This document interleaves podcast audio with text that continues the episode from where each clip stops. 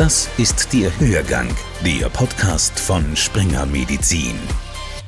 Kein Zweifel. Covid-19 traf Österreich unvorbereitet. Vor allem, weil alles so rasend schnell ging. Am 31. Dezember 2019 war zum ersten Mal von einer mysteriösen Lungenkrankheit in China die Rede.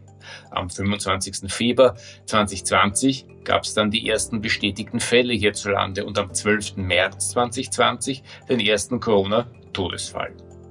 Am 16. März wurden Schulen und Geschäfte geschlossen. Der erste von insgesamt vier Lockdowns stellte dann das tägliche Leben der Menschen komplett auf den Kopf.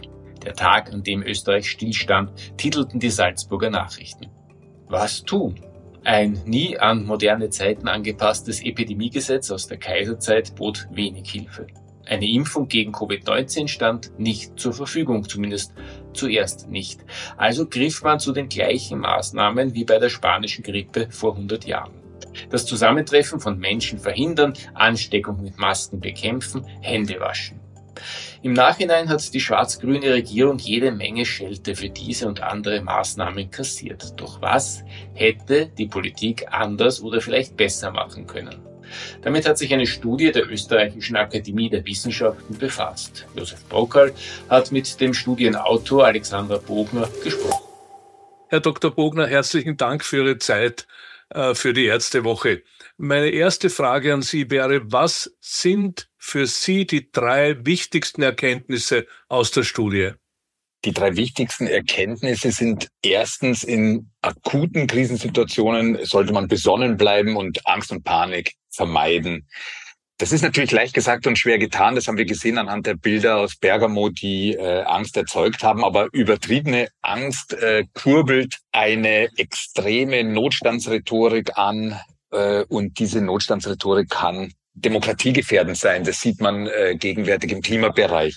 Zweiter Punkt, und der ist zentral, als was für ein Problem erachten wir eigentlich eine Krise? Das heißt, stellen wir uns eine Krise als Gesundheitsproblem, als Sicherheitsproblem, als äh, Demokratieproblem oder vielleicht als alles gemeinsam?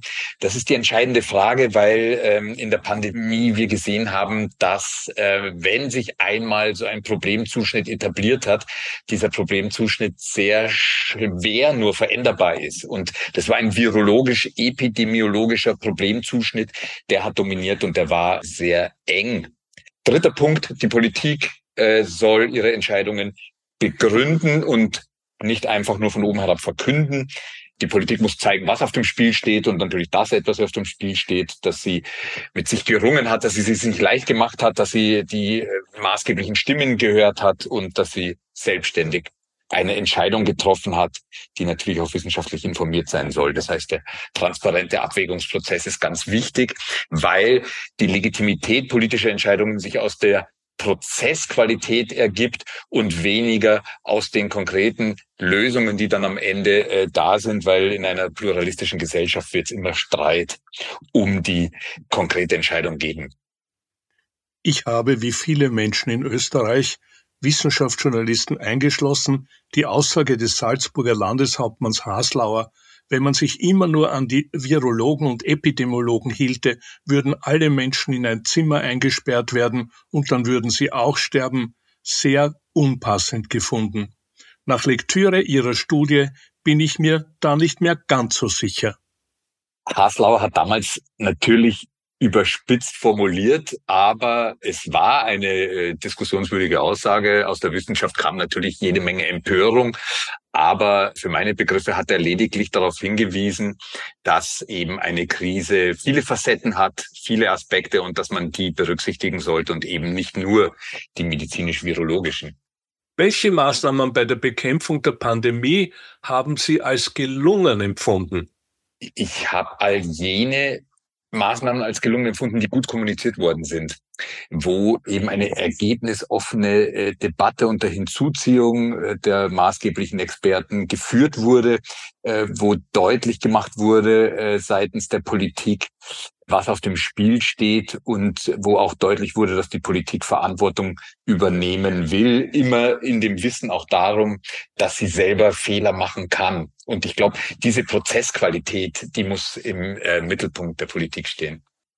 Die Studie sagt aus, dass die etablierten, eher maßnahmenfreundlichen Medien am Anfang sehr viel Anklang gefunden hatten, der ging aber später stark zurück. Wie müsste eine Kommunikation aussehen, die das vermeidet? Die Reichweite des ORF war zu Beginn der Krise riesengroß. Also ähm, die überwältigende Mehrheit der Bevölkerung hat sich ähm, durch den ORF über den Verlauf der Pandemie informiert. Dieses Vertrauen in den ORF oder in die Leitmedien ähm, ist äh, mit der Zeit stark zurückgegangen. Und das hat damit zu tun, dass die Wahrnehmung virulent wurde, dass äh, in diesen Medien Gegenstimmen, Gegenexperten äh, nicht ausreichend zu Wort kämen, dass Stimmen aus der Zivilgesellschaft, aus der äh, politischen Opposition von NGOs zu wenig Gehör bekommen. Und ähm, das hat dann äh, mit der Zeit äh, zu einer ziemlichen Fragmentierung der Öffentlichkeit geführt. Ihre Studie teilt da die Bevölkerung in drei Gruppen. Gruppe eins Menschen, die brav den Forderungen der Wissenschaft und der etablierten Politik folgen, also die impfen gehen, Maske tragen. Gruppe drei radikale Ablehner jeder Maßnahme, aber die größte Gruppe ist die Gruppe der in der Mitte stehenden, die sowohl für die Regierung als auch für die Maßnahmengegner erreichbar waren. Nun hat der Verlauf der Pandemie gezeigt, dass die von dieser Gruppe ein beträchtlicher Teil ins Lager der Maßnahmengegner gegangen ist. Wir hatten gigantische Demonstrationen in Wien.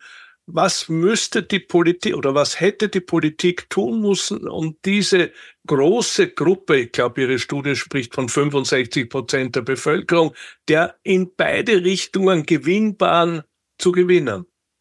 Sie skizzieren das völlig richtig. Ähm, das Hauptproblem ist nicht die vergleichsweise kleine Gruppe der radikalen Maßnahmengegner oder Corona-Leugner, äh, sondern das Problem besteht in einem möglichen Abrutschen der Mitte.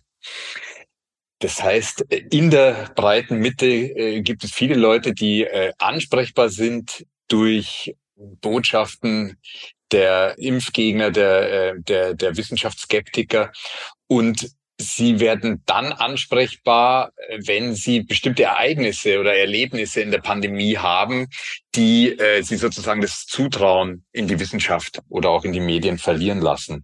Und ich glaube, eine wichtige Maßnahme in dem Zusammenhang ist es, ähm, eine Symbiose zwischen äh, Wissenschaft und Politik äh, zu vermeiden. Es ist in, im Verlauf der Pandemie der Eindruck entstanden, äh, da arbeiten äh, regierungsnahe Experten sozusagen als Aktivisten im, im Sinne einer bestimmten Regierungspolitik. Man hat dieses virologische Quartett gehabt. Und da ist der Eindruck entstanden, dass die Unabhängigkeit der Wissenschaft nicht gegeben sei. Und diese vermutete Abhängigkeit der Wissenschaft, also die Vermutung, dass die Wissenschaft ferngesteuert sei von der Politik, ist eine ganz große Antriebskraft für äh, Wissenschaftsskepsis. Wenn man Ihre Studie aufmerksam durchliest, 82 Seiten, sehr klein gedruckt, sehr eng bedruckt, dann dauert es einige Stunden. Wie viele Politiker haben sich dieser Mühe unterzogen? Welche Reaktionen der Politik haben Sie auf die Studie bekommen? Nach meinem Eindruck hat sich die Regierungsspitze tatsächlich intensiv mit dieser Studie auseinandergesetzt.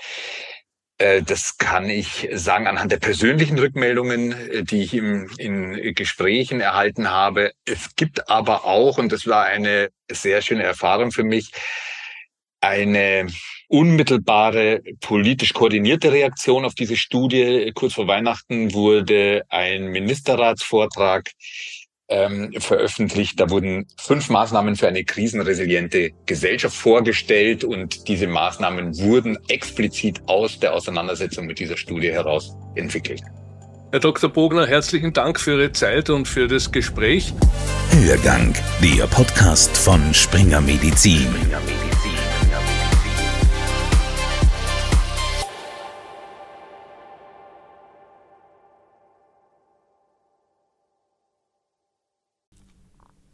Sie wollen keine neue Podcast-Folge mehr verpassen?